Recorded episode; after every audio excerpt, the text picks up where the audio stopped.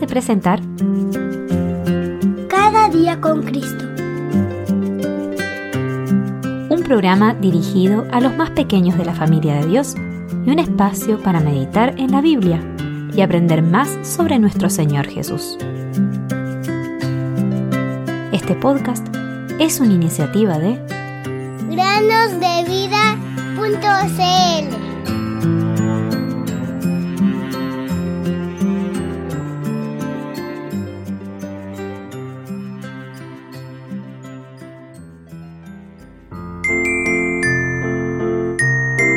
Ahora son luz en el Señor, anden como hijos de luz. Efesios 5:8.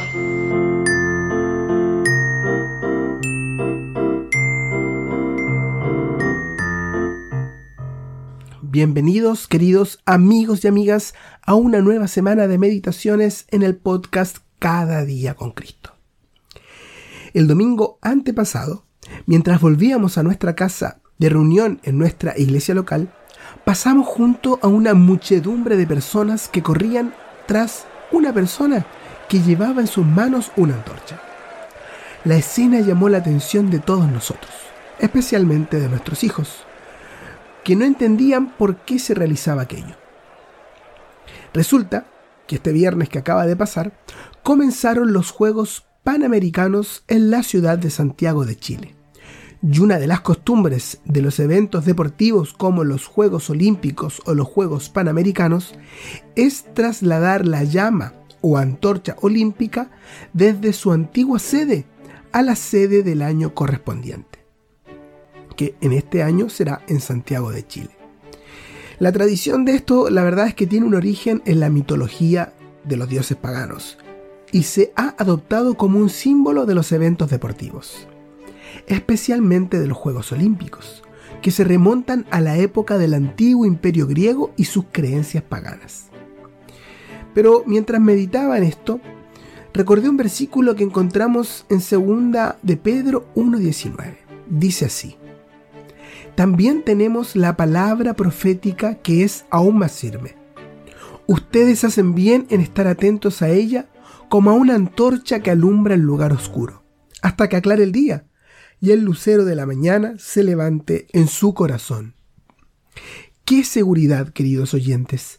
Los cristianos contamos con una antorcha mucho más segura y que ha sido trasladada por siglos y aún permanece encendida iluminando todo a su paso.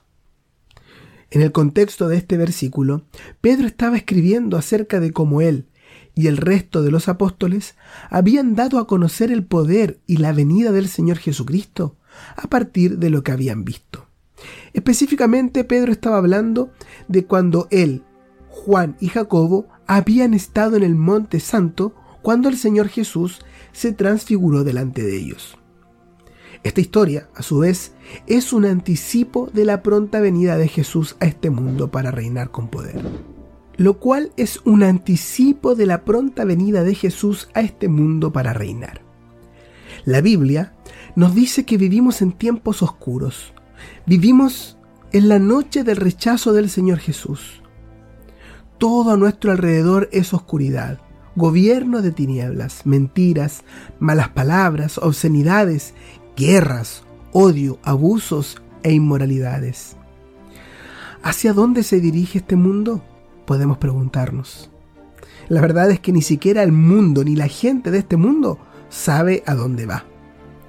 En un afán desesperado por anticipar el futuro, muchas organizaciones advierten de muchas cosas que sucederán si la gente no cambia sus hábitos, ya sea en relación con la naturaleza, la economía, la paz, la justicia, etcétera, etcétera. Sin embargo, el futuro para ellos y para el mundo en general sigue siendo una incógnita. Pero qué privilegio es que nosotros los cristianos tengamos una antorcha, la antorcha de la palabra, que nos ilumina en medio de este mundo oscuro en el que vivimos. Nos alumbra y nos muestra hacia dónde va el mundo. Es la palabra profética que nos dice que todo en este mundo va hacia la destrucción y el juicio. Quizás te resulte muy difícil entender la profecía, pero es importante que sepas simplemente de qué nos advierte. del juicio venidero. Pronto Jesús vendrá a buscarnos y el lucero de la mañana se levantará en nuestros corazones.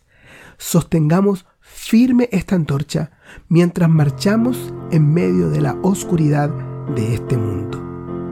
Quiere Jesús que yo brille mientras que